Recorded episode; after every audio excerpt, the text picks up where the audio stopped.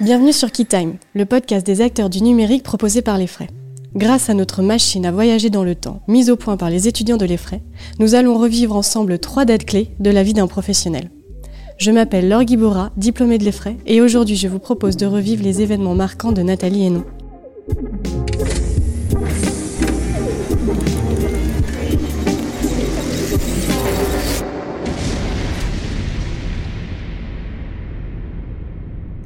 Bonjour et bienvenue Nathalie. Bonjour Laure. Je te propose qu'on se lance tout de suite euh, dans le bain car euh, j'ai eu le privilège d'avoir euh, un aperçu de ton histoire et il y a beaucoup à raconter, à partager. Donc je t'invite à te présenter et nous expliquer en quoi consiste ton poste actuel au sein d'Apple. Avec plaisir. Donc mon nom est Nathalie Hénon.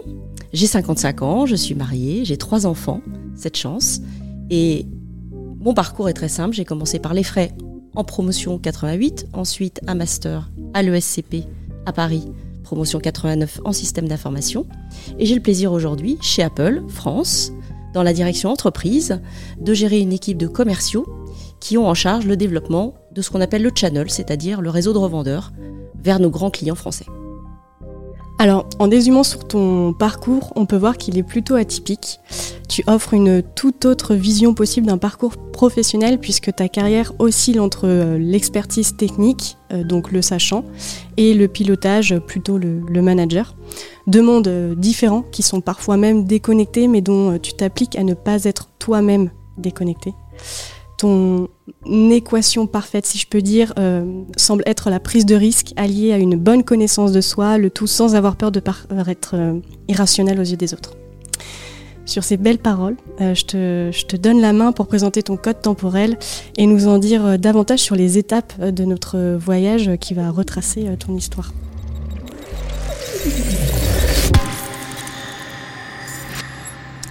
Mon code temporel, 97, 11, 14. 97, le départ de Microsoft, grosse prise de risque. 2011, le départ de la France vers la Chine, une formidable aventure. 2014, le retour vers la France. Eh bien, je te propose euh, tout de suite euh, de lancer la machine et de commencer par notre première date.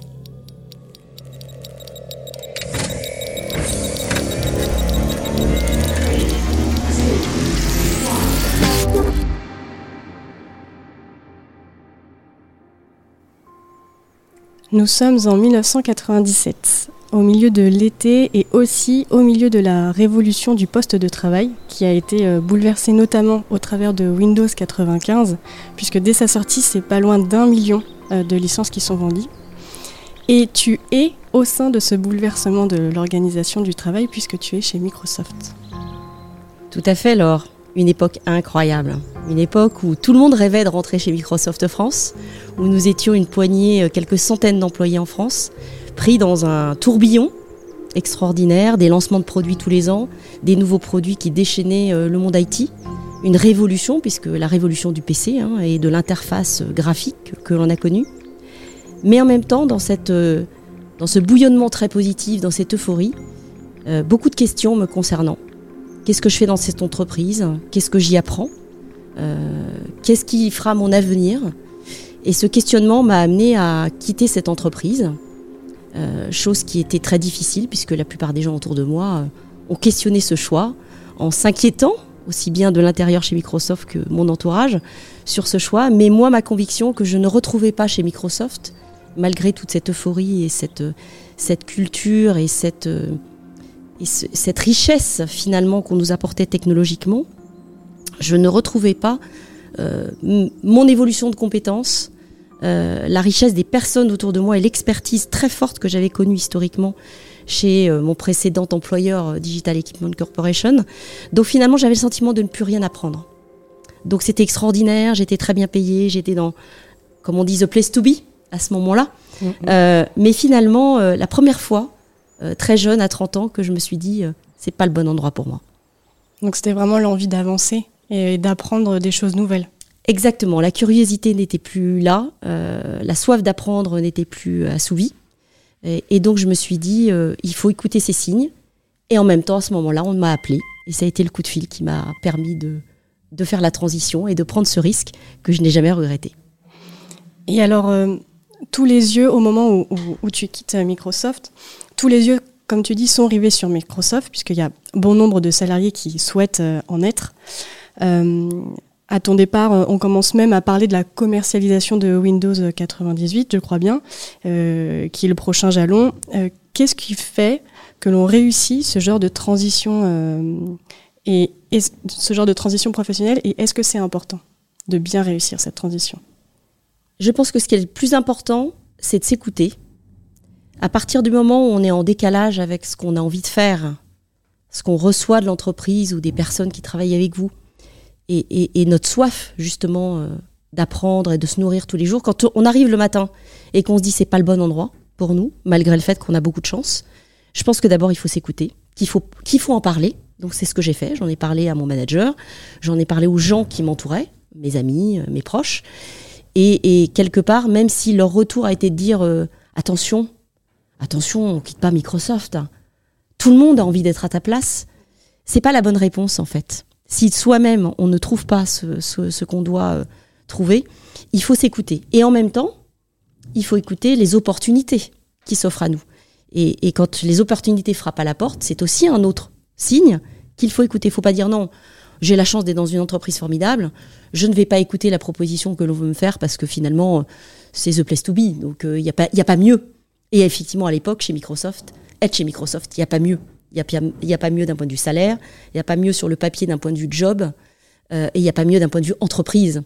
Et bien malgré tout, euh, j'ai écouté cette opportunité, j'ai trouvé des gens dans cette opportunité tout de suite qui m'ont plu, et qui m'ont plu sous l'angle de ils vont m'apprendre quelque chose. J'ai vu des gens qui avaient cette fondation technique très forte, qui était mon, ADN, puisque je suis ingénieur à donc je suis avec un ADN technique.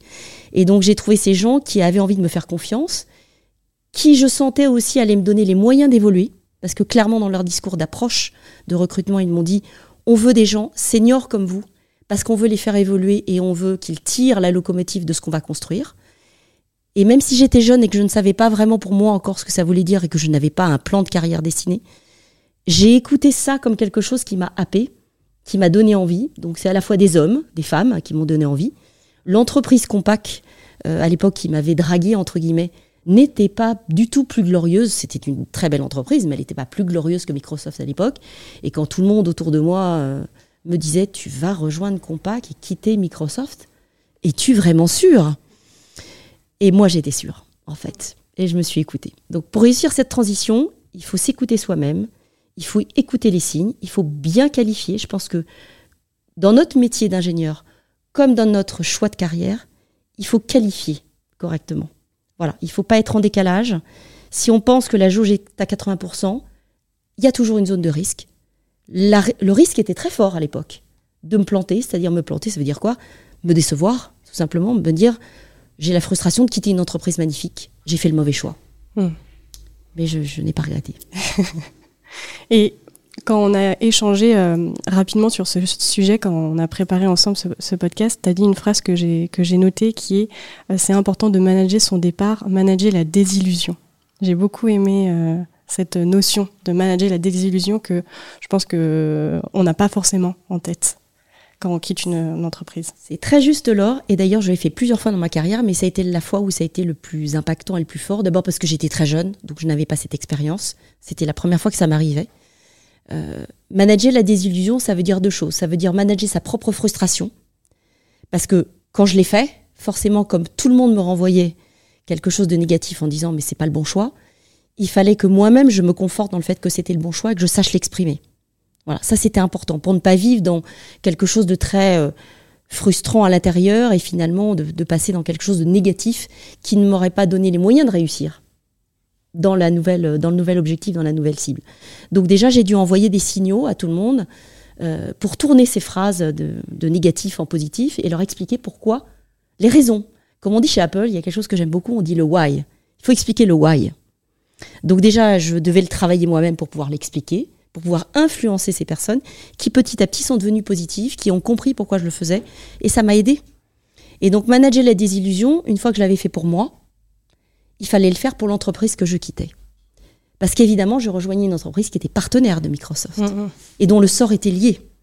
Donc si je voulais réussir ma carrière chez Compaq et réussir dans le mandat et la confiance que m'avaient donné les gens qui m'avaient recruté, il fallait que je leur montre que je manageais cette transition de manière euh, réussie. Et il fallait que j'explique aussi aux gens que je quittais qu'ils allaient me retrouver de l'autre côté et que j'avais besoin d'eux. Oui, c'est ce que j'allais dire justement. Euh, c'était important euh, d'autant plus pour toi parce que tu as travaillé pendant des années après avec Microsoft. Bien sûr, le premier poste que j'ai eu chez Compaq pendant un an, c'était architecte avant-vente, consultant avant-vente. Donc j'ai été technico-commercial. Et guess what, j'avais en charge l'environnement Microsoft. C'est-à-dire j'étais là pour promouvoir l'environnement Microsoft que je connaissais. C'est pour ça qu'on m'avait recruté. Donc il était hors de question de manager cette transition de la mauvaise manière. C'était trop important. Très bien. On pourrait encore rester euh, euh, une âme éternelle euh, sur, cette, sur cette date en 1997, mais je propose que on passe à notre deuxième étape.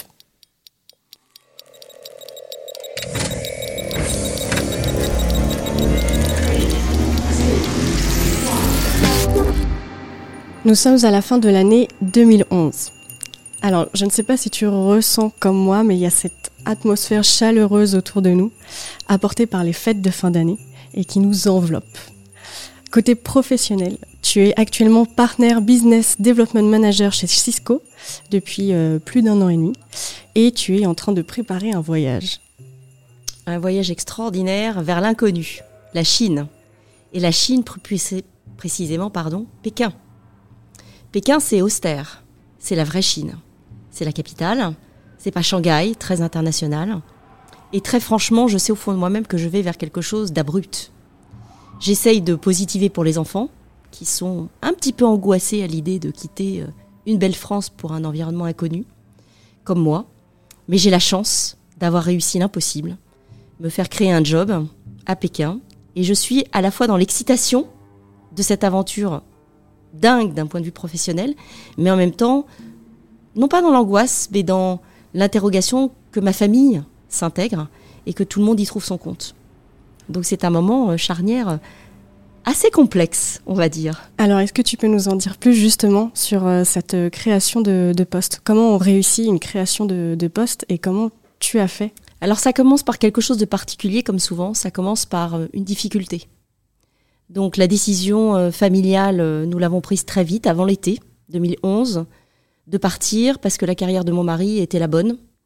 Donc on fait le choix d'abord personnel. Et puis après, on annonce à notre employeur Cisco, chez qui on vient de rentrer, une petite année, qu'on va partir en Chine. Et là, c'est la catastrophe. D'ailleurs, je suis face à un manager qui, qui est très déçu, qui est très ennuyé et qui clairement euh, ne le prend pas bien. Et ça me déstabilise beaucoup parce que je suis une personne assez sensible, très soucieuse de bien faire. Donc on a deux, trois mois difficiles. Voilà. Où c'est quelque part comme une séparation. Et puis de cette séparation, finalement, euh, ensemble avec mon manager, on discute. Et mon manager me dit bon, on va pas, on va pas faire les choses comme ça. On va t'aider. On va essayer de trouver des moyens de t'aider. Et donc il me donne une liste de contacts en Chine à contacter. Chose que je fais. Et dès le mois de septembre, je décide personnellement de payer un aller-retour, de me payer un aller-retour en Chine pour rencontrer ces personnes. Et je passe une semaine en Chine, fin septembre, aussi parce que mon mari y était et que ça nous permettait de choisir des appartements et de préparer notre installation. Et je fais toutes ces interviews en me, en me vendant comme si finalement euh, j'étais en mode recrutement. Qui je suis, qu'est-ce que je peux leur apporter, essayer de bien comprendre leur business en Chine. C'était la même euh, activité que celle que j'avais pour Cisco Europe, donc j'étais compétente sur le sujet, donc j'essaye de faire mon assessment, ma qualification. Et puis je reprends mon avion vers la France, vers mes enfants qui étaient bien sûr scolarisés en France. Et dans l'avion, je ne dors pas, l'avion de nuit, et je, suis perturbée, je me dis, qu'est-ce que je pourrais faire? Et j'écris ce qu'on appelle une job description. Sur la base des interviews que j'ai eues, j'essaye de comprendre ce qu'ils n'arrivent pas à faire et ce que ma valeur personnelle, professionnelle peut leur apporter. Et arrivé à Paris, j'envoie cette job desk en remerciant les personnes que j'ai rencontrées, en disant merci pour le temps que vous avez passé avec moi. J'ai bien compris, il n'y avait rien pour moi. Mais je me permets de vous envoyer euh, ma, ce qu'on appelle une proposition de valeur, une job description de ce que pourrait être euh, finalement mon job si je vous rejoignais. Et puis rien ne se passe, je reprends mon, ma vie à Paris, mon travail chez Cisco Europe, à ici les Moulineaux, et puis mes enfants. Et puis quinze jours après, je reçois un email que je ne comprends pas, que je dois relire trois fois. Et cet email me dit d'une des personnes, d'un des grands directeurs que j'avais rencontré en Chine, me dit Nathalie, j'ai le plaisir de te confirmer que nous avons partagé ta proposition au niveau du board mondial chez qui nous étions euh, aux États-Unis la semaine dernière. Et nous avons obtenu l'accord et le financement pour te créer un job sur la base de ce que tu nous as proposé. Et là, je vous avoue que, ma chère Laure, je n'y croyais pas. J'ai dû le relire dix fois, je n'ai pas dormi non plus, mais pour des bonnes raisons. Et avec le recul, euh, pour toi, c'est quoi les raisons de ce succès? Je pense que les raisons, c'est j'ai pris une décision personnelle de faire l'effort d'aller vers ces gens. Je me suis dit, la première chose que je me suis dit, c'est à 8000 km, les gens ne te connaissent pas, ils ne pourront pas te, te choisir. Surtout s'il n'y a pas de job. Donc il faut déjà les rencontrer, il y a une notion humaine, il faut leur vendre qui tu es. Ça marchera, ça marchera pas. J'avais 10% de chance que ça marche, même peut-être moins. Voilà. Oser, mais aussi euh, convaincre et vendre sa valeur. Donc tu as vraiment été à l'initiative de cette, euh, de cette journée, enfin de cette semaine d'immersion, on peut dire, euh, à la base. J'ai pas prononcé ce mot-là, mais je pense que la prise d'initiative est importante. Hmm. Très bien. Et alors, j'ai une question concernant le choc, euh, le choc des cultures. Est-ce que tu aurais une petite anecdote à nous raconter? À ah, La petite anecdote est certainement euh, euh, le jour où je suis partie. Le jour, où, j'ai donné ma démission, qui d'ailleurs a été refusée trois fois par mon manager en Chine, parce qu'il ne voulait pas que je démissionne. Et je lui ai dit, mais je ne peux pas parce que mon mari est rentré, mes enfants vont rentrer, ma fille passait le bac. Donc nous étions en juillet, nous étions autour du 25 juillet 2014. Et à ce moment-là, euh, après avoir refusé trois fois ma démission, le jour de mon départ devait arriver. En Chine, c'est très particulier, puisqu'en fait, le jour où vous démissionnez, immédiatement dans les 24 heures, vous devez physiquement quitter le pays. C'est-à-dire votre visa est annulé, on vous prend votre passeport et vous avez 24 heures pour quitter le pays. D'accord. Donc vous rigolez pas. Euh, et le même jour, on doit vous prendre, euh, bien sûr, quand on quitte Cisco, on rend votre, euh, votre ordinateur, votre téléphone. Donc je me suis retrouvée en 2014, ce jour-là, sachant que le soir, je prenais l'avion pour Paris, que je n'aurais plus de téléphone portable. Donc c'est un moment assez particulier où on se sent un peu vide de sens et on se dit comment on va faire. Et ce jour-là, je disais à peu près au revoir à tout le monde, bien sûr. J'avais rendez-vous avec la RH pour rendre tout ça, classique. Et ce jour-là, ils m'ont fait une surprise extraordinaire. Le patron chinois m'a réuni dans son bureau, qui était un tout petit bureau qui devait faire 5 mètres carrés, avec les 20 personnes de l'équipe avec qui j'avais travaillé en Chine. Donc on était tous serrés les uns contre les autres. Donc je me suis dit, c'est sympa, ils vont me dire au revoir. Et en fait, c'était plus qu'un au revoir, puisqu'en fait, ils avaient préparé une heure et demie de petites présentations. Donc chacun a eu le droit de parler chaque membre de l'équipe avec qui j'avais travaillé, et ils m'ont expliqué pendant une heure et demie tout le bien qu'ils pensaient de ce que j'avais fait avec eux. Ce qui a été pour moi un choc émotionnel énorme, j'ai encore des trémolos dans la voix d'ailleurs en en parlant, j'ai pleuré comme une madeleine, totalement improbable, euh, parce que j'avais le sentiment d'avoir rien compris en fait pendant trois ans et demi, j'avais le sentiment de n'avoir rien réussi à passer comme message, de n'avoir à peine achevé que 20% euh, de, de ce que j'aurais dû exécuter avec eux, le sentiment d'incompréhension, ils n'ont rien compris, on n'a pas réussi à travailler vraiment ensemble. Je ne sais pas si mon bilan est satisfaisant, pour moi il ne l'était pas, j'avais l'habitude de réussir, j'avais le sentiment de ne pas avoir réussi. Même si j'avais apprécié les gens, même si j'avais le sentiment qu'ils m'avaient apprécié, mais c'était très léger. Et ce jour-là, j'ai compris parce qu'ils m'ont tout expliqué. Toute la compréhension s'est transformée en compréhension.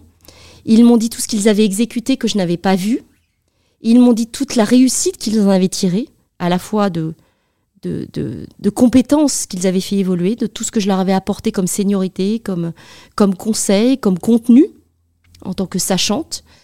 Et ils étaient très fiers des résultats et ils m'ont montré leurs résultats que je n'avais jamais vus. Et ça a été un moment euh, inoubliable.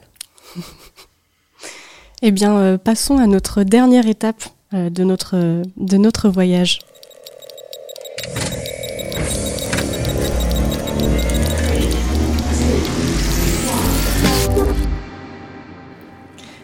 Nous sommes en 2014. C'est la deuxième année consécutive que la France euh, connaît un taux record de chômage depuis 15 euh, ans en atteignant euh, les 10%. Et de ton côté, tu es encore en Chine et tu t'apprêtes à prendre l'avion. Et oui, donc j'arrive à Paris. Un choc. Tous les expatriés m'avaient prévenu, le choc est plus dur quand on rentre que quand on part. Je ne l'aurais jamais imaginé, j'ai toujours cru que c'était faux. Et c'est tout à fait vrai. Et j'arrive à un moment donné, euh, fin juillet, donc, à Paris, c'est l'été, magnifique. Je suis contente de retrouver euh, ben, mon environnement, ma famille, mes amis. Mais pour la première fois, je me retrouve devant une page blanche, pas de job, pas de futur, pas de projection, euh, pas de contact. J'ai perdu depuis 4 ans le contact avec mon réseau français. il faut tout reprendre à zéro. Et pour la première fois de ma vie, je cherche un job. Et donc j'ai passé l'été, je me suis reposée, et début septembre, je me suis dit, ok, c'est un job de chercher un job. Je ne l'ai jamais fait de ma vie, donc je vais le faire. Et donc tous les matins, je me levais à 8 heures et jusqu'à 7 heures, je travaillais.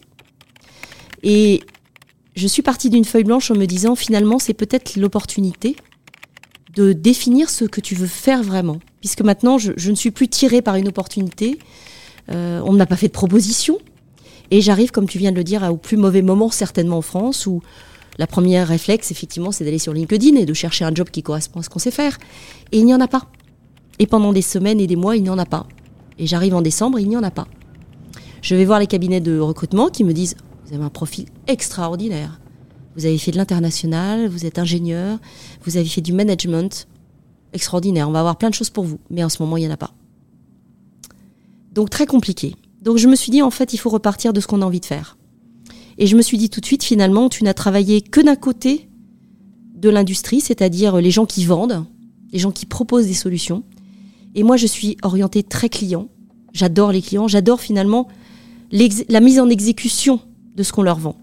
Et je me suis dit, c'est peut-être le moment euh, de basculer de l'autre côté, d'aller chez un client pour faire et non plus vendre, pour mettre en œuvre. Et ça, en France, il faut savoir que c'est encore plus compliqué. Aux États-Unis ou partout ailleurs, c'est très simple de passer de l'autre côté de la barrière. En France, tous les réflexes et tout ce que j'entendais, c'est ça va être compliqué. Tu l'as jamais fait. J'avais 48 ans. Je me sentais capable de faire plein d'autres choses.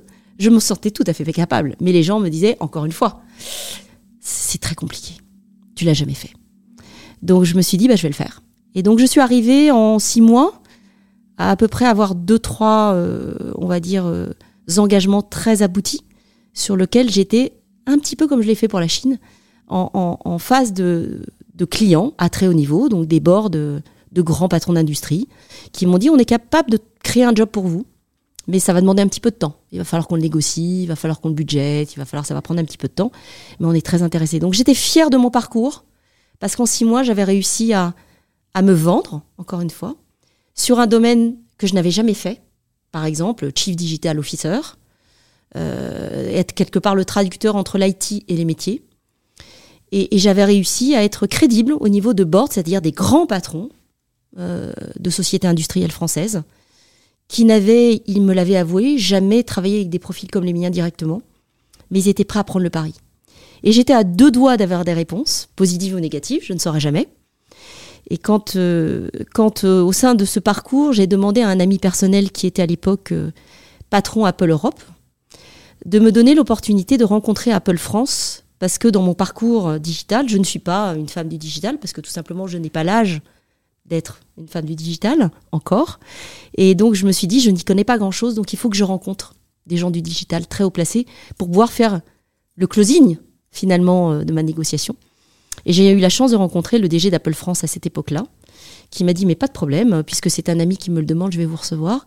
Je suis restée une heure et demie, et à la fin de l'heure et demie, il m'a dit est-ce que vous avez du temps pour rester? Je lui ai dit mais évidemment que j'ai du temps pour rester, et je suis restée toute l'après-midi.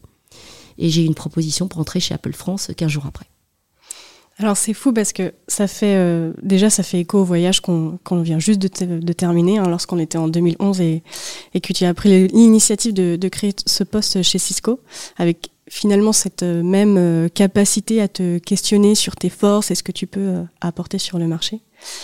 Mais ce que je voulais dire là surtout, c'est ce que je voulais ajouter, c'est que cette expérience, je trouve, elle illustre très bien l'importance d'oser et d'être dans l'action, même si la finalité n'est pas claire.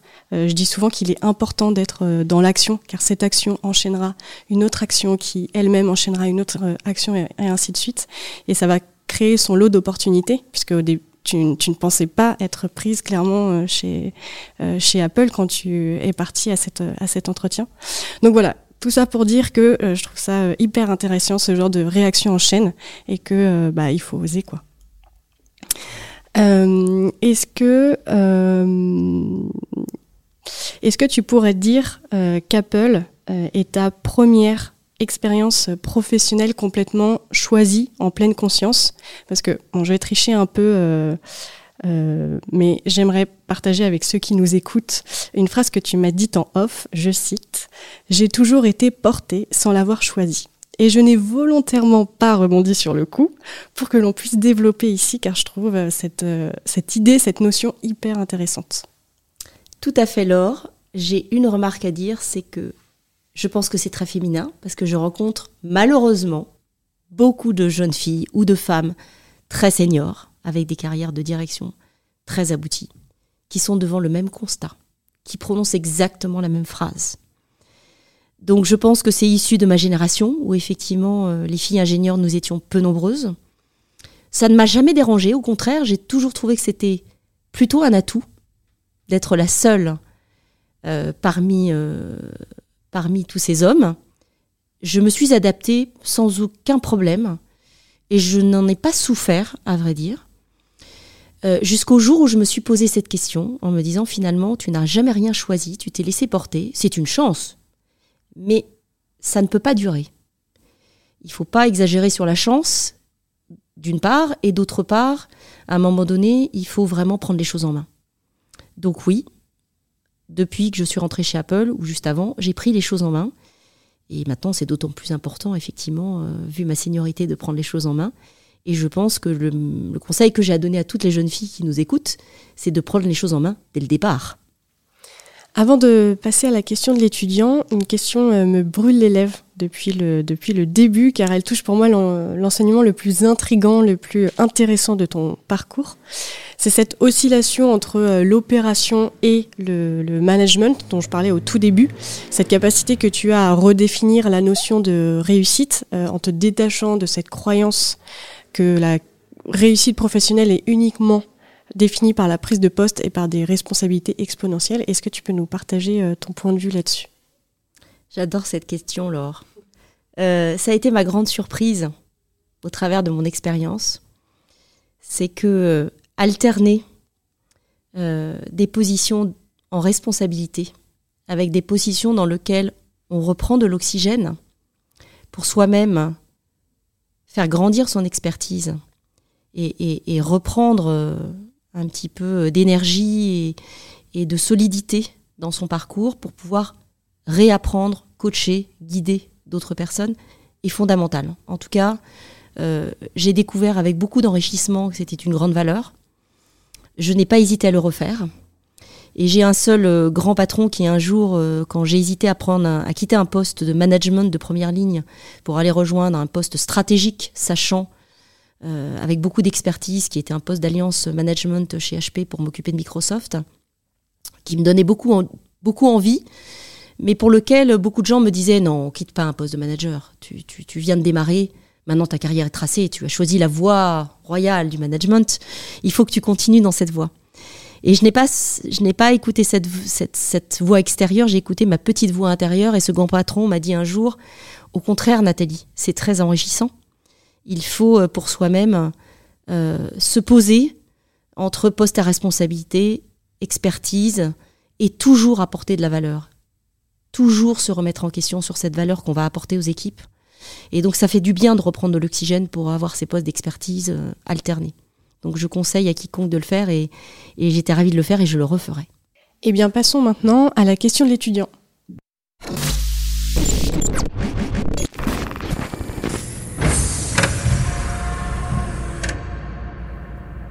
Bonjour Marilyn. Bonjour Laure. Est-ce que tu peux euh, te présenter avant de poser ta question? Oui, bien sûr. Alors, je suis Marilyn, je suis en L3 New à Effray Paris. Super. Bah vas-y, je t'en prie, on, t'écoute. D'accord. Euh, alors, on nous demande d'habitude à l'école de, penser notre projet professionnel, de nous projeter professionnellement parlant. Et euh, quand j'observe le parcours de, de Nathalie, d'ailleurs, je ne sais pas si vous aviez déjà écrit un projet professionnel, mais euh, je me rends compte que vous avez plus suivi et créé des opportunités. Et en tant que jeune fille, donc, je suis une future ingénieure. Je me demande quel conseil vous me donneriez concernant euh, concernant cet état de choses Est-ce qu'il faut que je pense à mon projet professionnel déjà pendant mes études ou, ou quoi? Bonjour Marilyn. Mon conseil, hein, si je peux me permettre, bien sûr qu'il faut penser euh, à sa sortie d'école.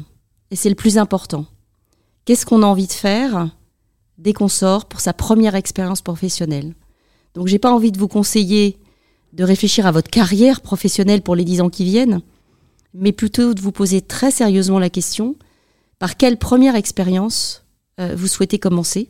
Parce que cette première expérience, ça restera toujours la première, elle est déterminante pour la suite. Ça ne veut pas dire que vous ferez toujours la même chose que la première expérience, mais elle sera une base solide pour construire la suite. Euh, ça serait mon premier conseil. C'est OK pour toi, Marine Oui, c'est OK pour moi. Enfin, j'avais envie de poser une autre question, mais. Bah, vas-y, je t'en prie, euh, pose ta deuxième question. D'accord. Tout à l'heure, vous venez de dire qu'il fallait que je réfléchisse correctement à mon, ma première expérience. Sur quoi je dois me baser pour choisir ma première expérience, justement? Très bonne question, euh, Marilyn. Pour, la première expérience, il faut se baser sur euh, les matières qui t'ont le plus marqué et plu, sur lesquelles tu te sens motivée et curieuse euh, d'apprendre plus avec l'expérience. Ça serait ma première réponse. La deuxième, c'est tu vas forcément rencontrer des entreprises dans des entretiens. Et, et, ça, ça va te conduire toute ta vie. Tu vas choisir une entreprise et tu vas choisir des personnes avec qui tu vas travailler. Donc je pense que c'est important en deuxième choix. Et puis en troisième choix, euh, je dirais que le domaine de l'expertise est aussi important parce que quand on commence une première expérience, on construit une base solide, comme je le disais, sur un premier domaine, sur un premier sujet. Euh, et, du coup, ce sujet, il faut qu'il soit vraiment euh, au cœur de ta motivation et de tes envies, que tu aies envie de le creuser pour plusieurs années, sous différentes dimensions. Donc euh, voilà, je pense que ça serait, ça serait ma réponse. C'est bon pour toi, Marine? Oui, c'est bon pour moi. Merci. Merci Marilyn, merci Nathalie. Euh, merci beaucoup pour ce moment euh, partagé ensemble. Ce fut euh, fort agréable et très enrichissant. J'aurais pu continuer à discuter une heure sans problème avec toi. Merci aussi aux auditeurs de nous avoir écoutés. N'hésitez pas à vous abonner au, podcast. Vous pouvez aussi nous retrouver sur les réseaux sociaux, Effray Paris et Effray Alumni. Et puis bah, quant à moi, je vous retrouve au prochain épisode pour un nouveau voyage.